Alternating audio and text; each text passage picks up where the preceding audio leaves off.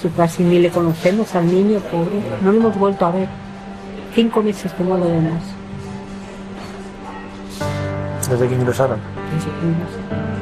No nos dejan entrar ni nada, pues cinco meses. Así que decimos, ya ni le conocemos ni nada. Ojalá haya tiempo para que le conozcáis y mucho. Que sí. Esperemos que sí. Pues teníamos su cunita, bueno, y le tenemos su cunita en casa y todo. no si nos le dejan, ¿no? Cuando venga aquí, vamos.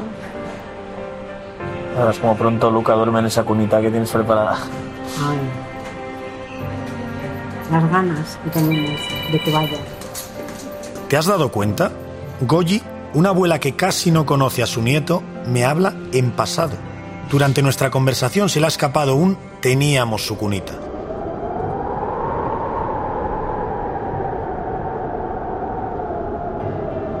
El 5 de febrero de 2022 hizo mucho frío en Madrid, 8 grados y también mucho viento a las 8 y media de la noche. Pero mucho más frío hizo en un box de urgencias del Hospital Gregorio Marañón. Allí se le heló el corazón a una madre primeriza de tan solo 31 años.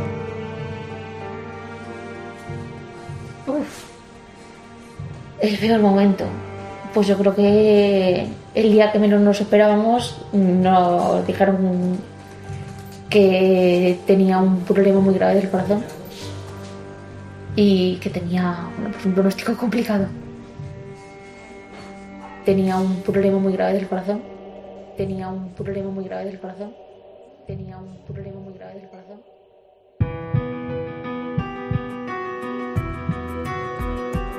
Luca, Historia de un corazón.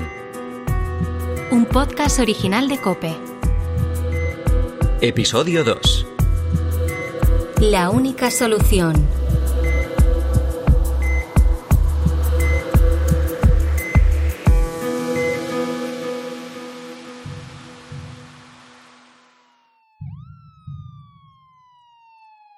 Sitúate conmigo. Todavía estamos en pandemia. Urgencias del Hospital Gregorio Marañón de Madrid. Ana está sola, escuchando que su hijo de cuatro meses está muy enfermo. Piénsalo por un momento. ¿Cómo le dirías algo tan doloroso a la otra persona cuyo mundo entero está a punto de hundirse? A tu pareja, al padre de Luca, a Jaime.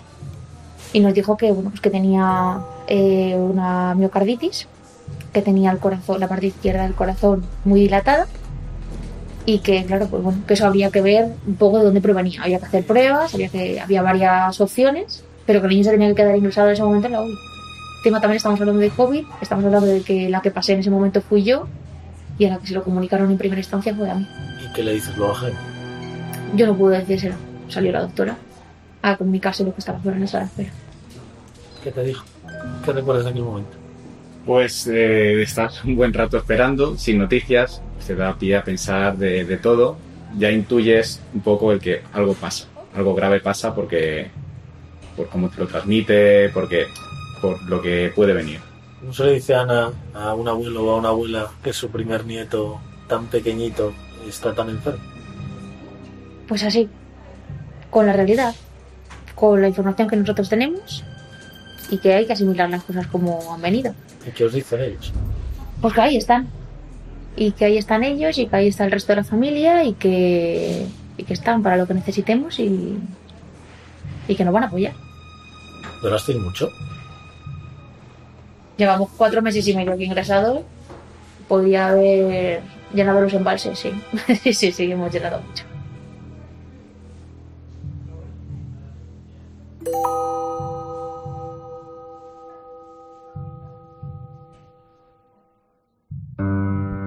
Las pruebas se suceden. Pasan los días, las horas, los minutos, hasta que llega un diagnóstico que complica aún más la situación. Bueno, pues Luca tiene una enfermedad muy muy rara que se llama síndrome de Bart. Eh, pues habrá como unas mil personas en el mundo que lo tengan. Y bueno, nos comentaron que después de todas las pruebas que habían hecho, la única alternativa que nos quedaba era conectar a Luca a una máquina que le mantuviera con vida el tiempo que nosotros que llegara un corazón. porque Lucas no puede, no, so- no puede sobrevivir ahora mismo simplemente con su corazón, ni con medicinas que le ayuden a su corazón. ¿Cuántas veces habéis googleado todo esto que, que tiene vuestro hijo? Me he leído la página de la asociación de arriba a abajo, de derecha a izquierda y sobre todo fiarnos de lo que nos dicen los médicos.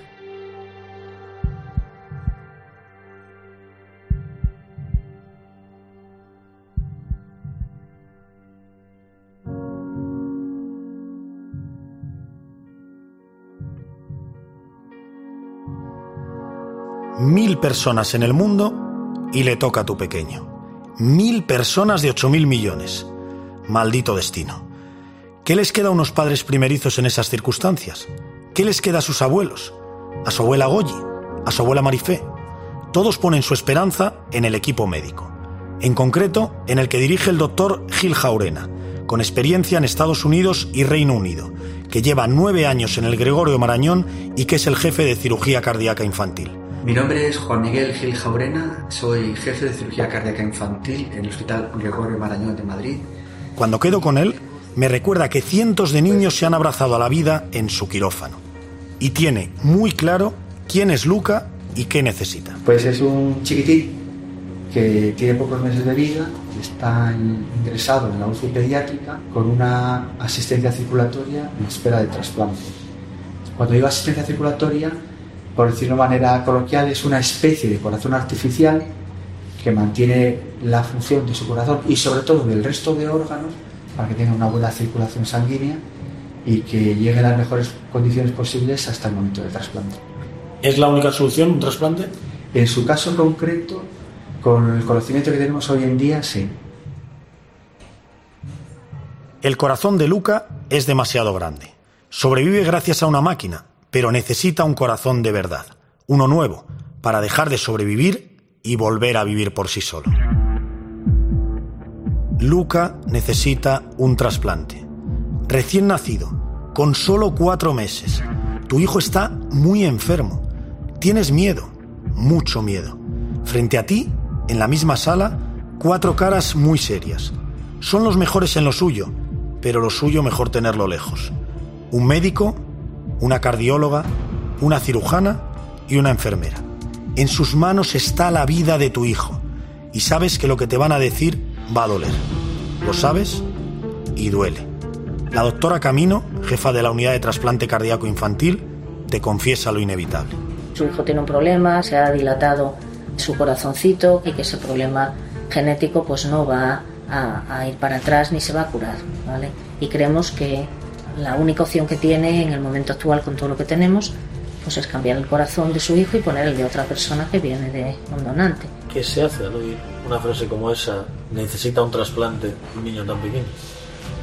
Al final te tienes que armar de mucho valor, saber que va a ser un camino largo, o sea que no es algo que en una semana o en un mes vas a estar en casa, que es una carrera de fondo y mucha fuerza para, para tirar para adelante. Nosotros sí teníamos claro que nos daba igual el tiempo que tuviéramos que estar aquí, si teníamos que pasar por un trasplante, pues íbamos a tirar para adelante y estábamos convencidos de que, pues que él eh, lo va a superar porque él eh, pues es, es un niño muy fuerte, que va a pelear mucho, que va a luchar mucho y nos da fuerzas a nosotros también para, pues para seguir adelante con lo que viniera. El mundo de Ana y Jaime se ha puesto del revés. Se agarran a lo que sea, a la fe, a la esperanza y sobre todo a su mayor talismán, la sonrisa de Luca, del que es su único hijo, su hijo recién nacido. ¿Y cuál es el mejor recuerdo de estos ocho meses? El mejor recuerdo. El día del padre, porque después, o sea, nosotros estuvimos en casa, ingresó y pasamos ahí un proceso duro de, claro, de tuviera tu niño normal, normal quiero decir, en tu casa, desarrollando una vida normal, a en cuestión de 24 o 48 horas tenerle entubado, tenerle tal. Y el día 19, el día del padre, fue la primera vez que desde que ingresó le volví a ver reír. Entonces, ver esa sonrisa, ver que volvía a sonreír, mm, puf, Con sus palabras, Ana me demuestra que una madre jamás se rinde si la vida de su hijo está en peligro. Si para que haya sol muchas veces también tiene que llover, ¿no? Para que haya alegría también existe la tristeza. Entonces, bueno, pues si es una desgracia, sí. hemos tenido mala suerte, pero joder, en la vida no todo es mala suerte. También tenemos suerte. También tenemos que tener esperanza. Y después de la tormenta también sale el sol. No podemos vivir en una tormenta continua. Pues no viviríamos. Nos quedaba una alternativa y había que gastarla. Aquí no se mueve nadie hasta que se gasten todas las alternativas.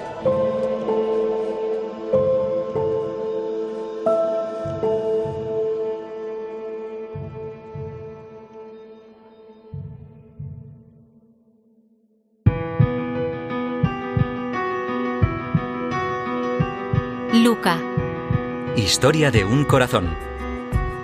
un podcast original de Cope.